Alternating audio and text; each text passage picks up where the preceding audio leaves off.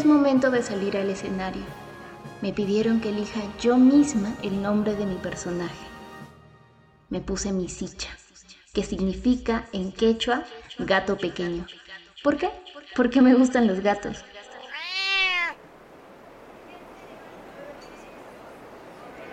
Luego de cuatro meses, después de un largo tramo, ahí estaba yo, sentada en el campus de la universidad. El decano y los profesores de la especialidad nos habían dado la bienvenida. Por fin empezarían nuestras clases de teatro. De pronto, un grupo de jóvenes empezó a gritar, no sé si de sorpresa o alegría, porque el rectorado confirmaba que no tendríamos clases por dos semanas. Parecían vacaciones. Luego no dejaron de sonar las palabras pandemia, cuarentena, inamovilidad.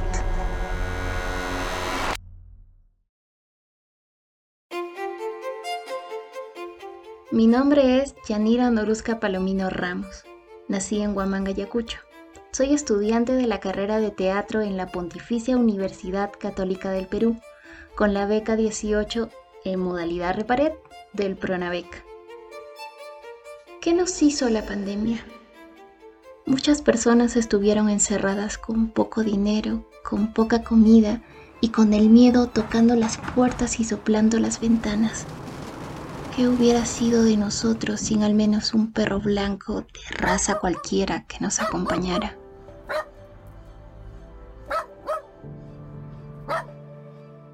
Y tal vez más de uno se identifique con alguna canción tarareada durante los primeros días de aislamiento social, o con los relatos del abuelo al que habíamos dejado de escuchar hace tiempo. Parecía que nos habían quitado todo, pero estábamos tan con nosotros que aprendimos a reconocer lo esencial. Para mí, parte de esa esencialidad es el arte más allá de los conceptos académicos o de diccionarios, recordaba mucho cuando mi abuelo dijo que todos hacemos arte, desde la manera en que caminamos. Yo encontré en el teatro mi voz y la beca del Pronavec me dio la oportunidad de desarrollarme dentro de esta carrera profesional. Pero la pandemia me hizo cuestionar en si era posible continuar en modalidad virtual. Una locura y además tenía la responsabilidad de terminar de escribir los cuentos de mi primer libro. Las respuestas tenían que llegar ya. Hola, somos las respuestas. Acabamos de llegar. Un profesor dijo, El teatro ha resistido a tantas dificultades que estos son otros tiempos para resistir. No fueron las palabras exactas, pero es lo que yo recuerdo. Es lo que yo recuerdo también haber dicho. Bueno, sí. Aquella idea me hizo continuar con los cursos prácticos, aunque fueran dentro de una pantalla. No puedo negar que al comienzo creí que me había equivocado y odiaba estar en mi cuarto con las personitas en cuadraditos ahí. Luego vino la aceptación y el aprendizaje. Ahora disfruto de ver a mis amigos y de hacerles capturas mientras no se dan cuenta. Ahora, sobre lo del libro, pues bien, era claro que se trataba de un problema de poca confianza en mí misma. Tuve la buenísima suerte de tener a mi editor repitiéndome. Yanira, este premio te lo has ganado tú, por mérito propio. Tienes que publicar el libro. Y era cierto, había sido campeona de lucha libro 2019 en Ayacucho, un evento de improvisación literaria. Y lo hice con mi propio entrenamiento. Sí, señores, también se practica y entrena en las artes.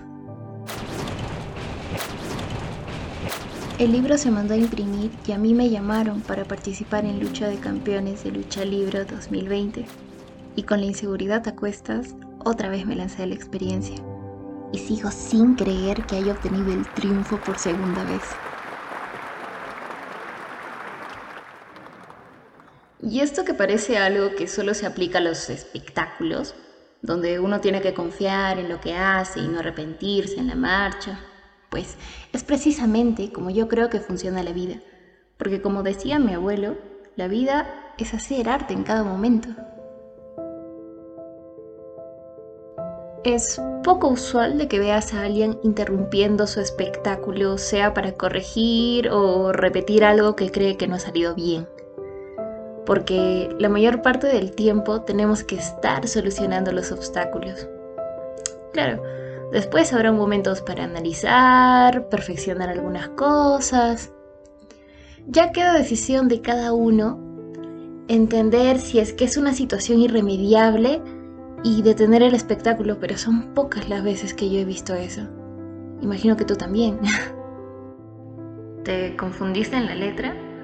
Salió otra rima y ni te diste cuenta.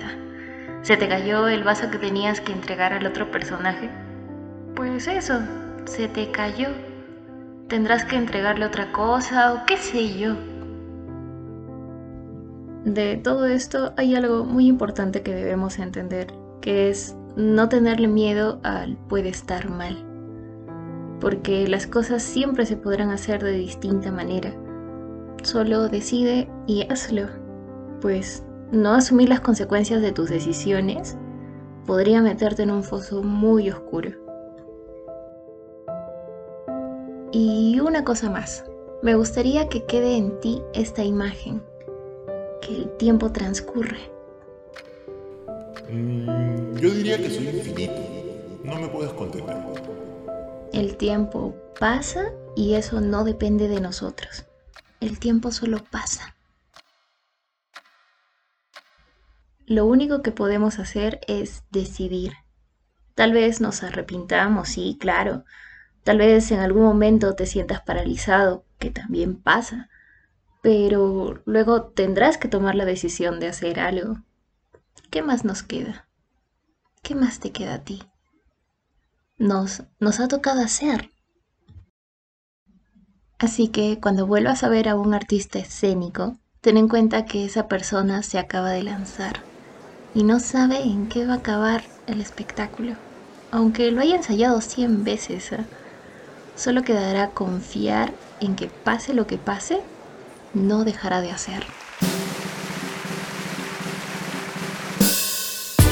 todos nosotros tenemos aspiraciones, tenemos metas, tenemos los sueños no aparecen de la nada, sino que uno tiene que construir. Si yo tuviera que escribir a todos los becarios, dirías que todos la beca, son es una buena opción, es un buen camino que uno podría seguir para ¿Cuándo estudiar? ¿Qué estudiar? ¿O qué requisitos me faltan? Y conseguirlos para poder tener... Nada viene de la nada, todo viene a partir de la construcción. Aprende, comparte y comparte las ganas de compartir. Crece, el podcast de Pronavé. Oportunidades que transforman vidas. Si uno no persevera, es imposible que pueda obtener lo que uno desea.